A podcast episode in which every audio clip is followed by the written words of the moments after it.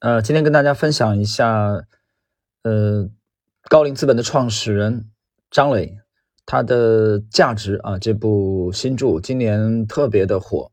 那么我们之前也有几期解读，那么今天其实我们从今天开始，这个大概也就两三集的内容啊，我们重点的去学习一下他的价值这部著作当中的谈格局的内容啊。其实作为一个投资人来说，啊，格局是非常非常重要的。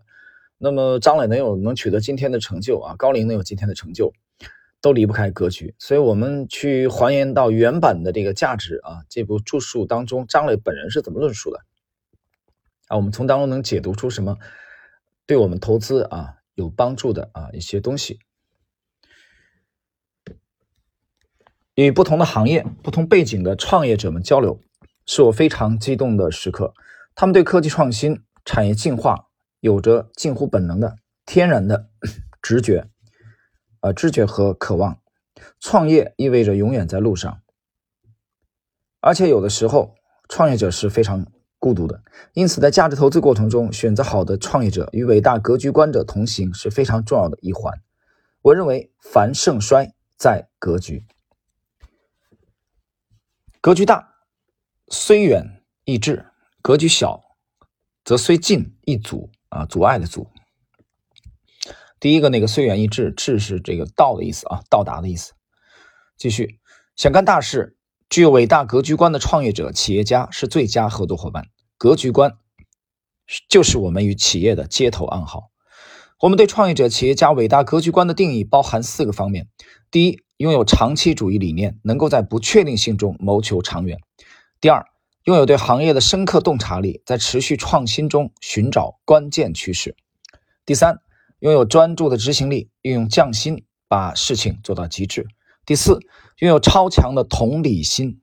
啊，这个同理心是张磊一直很强调的啊。能协调更多资源，使想法成为现实。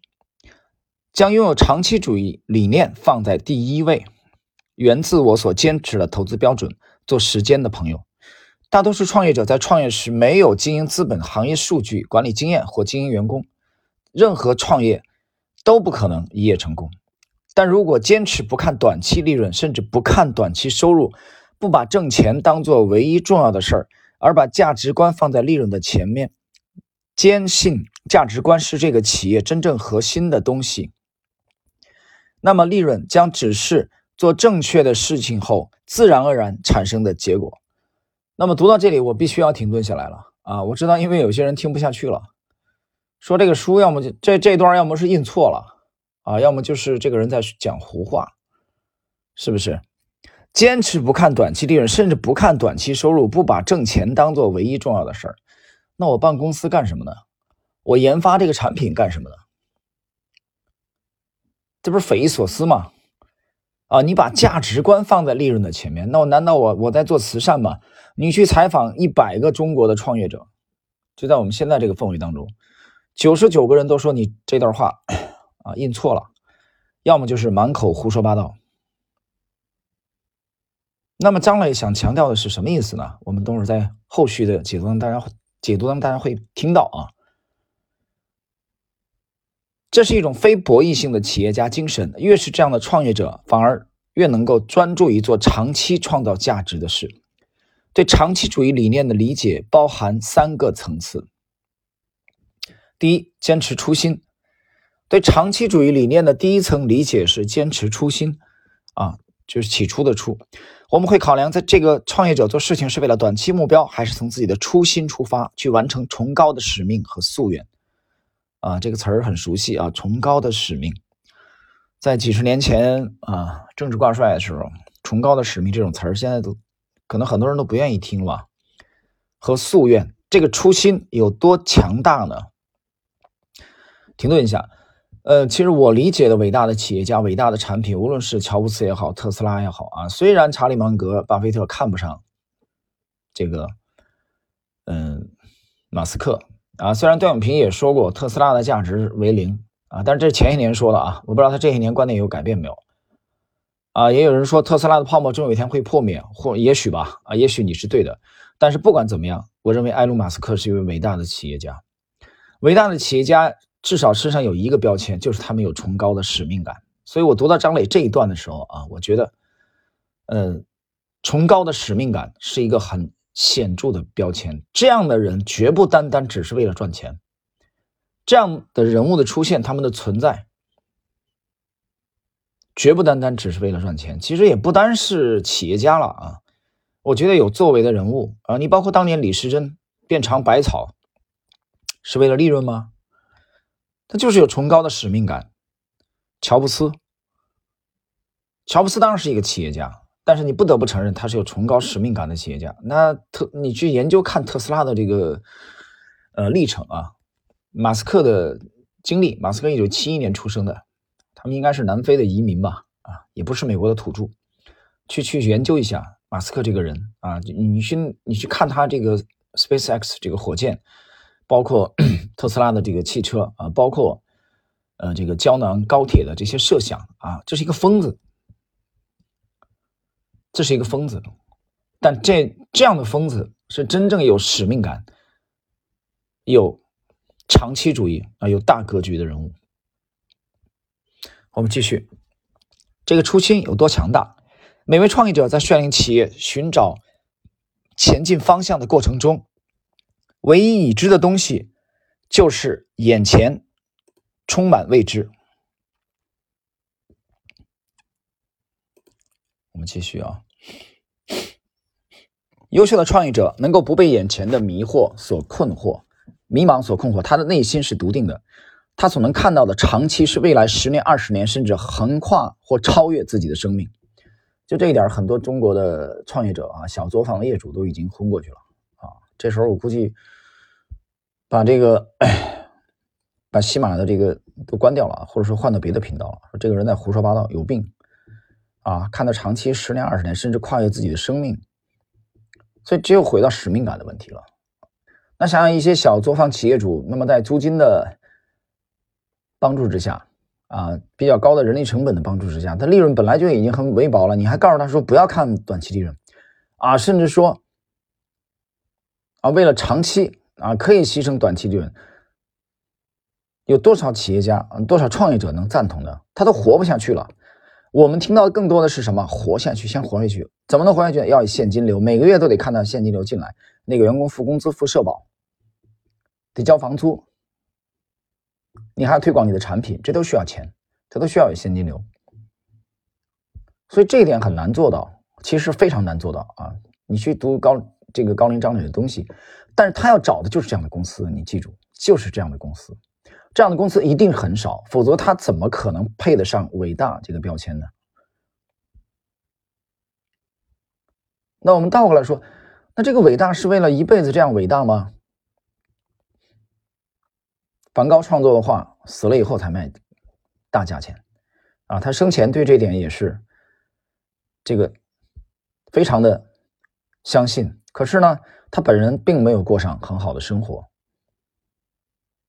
那么，你如果你拿一个这个小作坊主的企这个企业家啊，来来考量，他的一生是非常失败的，是吧？他自己画的画，他没有享受多少，所以看问题的角度了。但是你记住，往往这样做的企业家，他们坚持大格局，坚持长期主义。比如杰夫·贝索斯，等会儿后边会提到啊。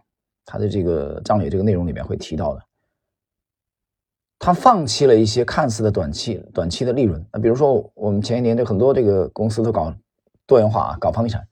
你本身好好做制造业，你做啊，匠人精神，做着做着忽然发现不行啊，利润太薄了呀！你大爷的，妈炒房赚得快啊，炒房吧，来赚快钱去了。最难能可贵的是他谈的这个坚守初心啊，长期主义。那么你站在一个长时间跨度以后，发现哦，这这孙子赚钱也不少啊，比那些只看短期的赚的多得多。但他刚开始没看到多少利润，刚开始的时候会痛苦，为什么？因为你没有短期利润嘛。所以我觉得这又回到我们这整个这篇的啊主题格局，你站在什么高度啊，什么格局看待这个问题？继续，在接纳新事物和迎接挑战时，他们既享受当下，又置身于创造未来的进程中，对未知的世界充满好奇和包容。坚持初心就是关注自身使命和责任，在短期利润和长期价值之间做出符合企业观的选择。讲得好啊，这话讲得太好了。就是坚持初心，就是你不要忘了你当初是为什么选择这个职业的，为什么选择这个产品的，你自身的使命感是什么，你的责任感是什么。那么明白了这一点，在短期利润和长期价值，你到底要长期价值还是要短期利润？这两者往往是矛盾的。你必须做出一个符合你企业价值观的选择。你企业是怎么着？企业是我先活着再说。我去你大爷的！我不管是躺下、坐着还是站起来，我得活着。这是一种，所以我把现金流摆在第一位啊，怎么弄都行，不行捎带着卖点行，卖点粉也行，只要能让我有现金流进来。这是一种，他接下来他举例子，比如美团的创始人王兴啊，他是一个永远充满好奇心和爱思考的人，喜欢读书，爱问问题，学习能力极强。他的初心是互联网改变世界。谈到王兴啊，我我前几年读过一本，呃，这个这个关于王兴的访谈啊，这个人的确是一个很善于思考的人。他的那个访谈里读到了，他读到了一些啊，读到了一些甚至都很冷门的书籍啊，我从这个其实就能看出来，他其实非常爱思考，爱阅读。二零零三年，在美国读博士的王兴感受到社交网站的兴起，毅然决然地放弃学业，回国创业。不像比尔盖茨、啊扎克伯格、史蒂夫乔布斯辍学创业时，基本有了成熟的创业思路、靠谱的创业班底，或者至少能找到车库作为办公场地。王兴凭着一颗初心，就开启了创业历程。此后，王兴先后创办了校内网，啊，之后又创办美团网，在本地生活服务领域不断的深耕。往往初心有多大，创业的蓝图可能就有多大。正是这种朴素的想法，让美团可以不关注边界，只关注核心。啊，讲得好，只不关注边界，只关注核心，叫聚焦这个核心。即用户的需求是什么？啊，为用户解决问题。互联网科技有没有为用户创造价值？A 股有这样的公司吗？现在还真有。A 股还真有这样的公司，多吗？我告诉你，不多，不多，但是有。我们继续，就是把用户价值摆在第一位。他又举例子，比如恒瑞医药前董事长孙飘扬也十分令人感动。这位被戏称为“药神”的企业家，早年是药厂的一位技术员，有专业背景的他，在很早的时候就下定决心：你没有技术，你的命运就在别人手里。我们要把命运抓在自己手里。药厂若不改变技术层次低、产品附加值低的问题是没有出路的。在他的理解中，仿制药 能够让一家 药厂活得很好，因为仿制药价格低廉，有很好的销路。但是创新药才是保证一家药厂真正立足于市场的核心竞争力。我刚才谈过这个问题啊，仿制药很快就能离现金流非常近的啊，仿制药是对吧？你想这个道理吗？卖了就能赚钱，它好卖啊。